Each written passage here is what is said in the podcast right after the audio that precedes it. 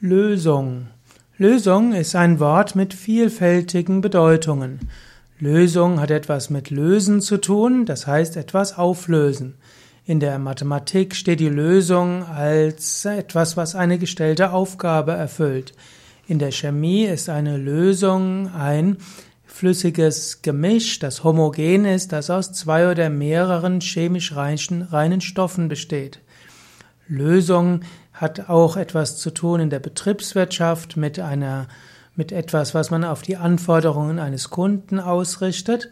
Und Lösung ist auch eine Form von Software, die für eine bestimmte konkrete Aufgabenstellung geschrieben wird.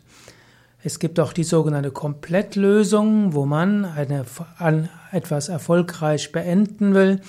Lösung ist auch im alten Ägypten ein altägyptisches Reinigungsritual zur Befreiung von Sünden. Das Leben stellt einem vor viele Probleme und jedes Problem hat auch eine Lösung. Nicht immer liegt die Lösung im Problem selbst. Manchmal kann ein Problem nicht auf der gleichen Ebene gelöst werden.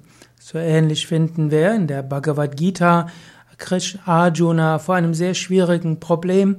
Er weiß nicht, was er tun soll. Es äh, gibt ein tyrannisches Regime und seit Jahrzehnten wurde versucht, ohne Gewalt dieses Regime zu stürzen. Es ist nicht gelungen und jetzt gibt es die Möglichkeit, dieses Regime mit einem Kampf, mit einem Krieg zu besiegen. Aber der Krieg wird viel Leben kosten. Was sollte man tun? Einen den Krieg führen oder auch nicht.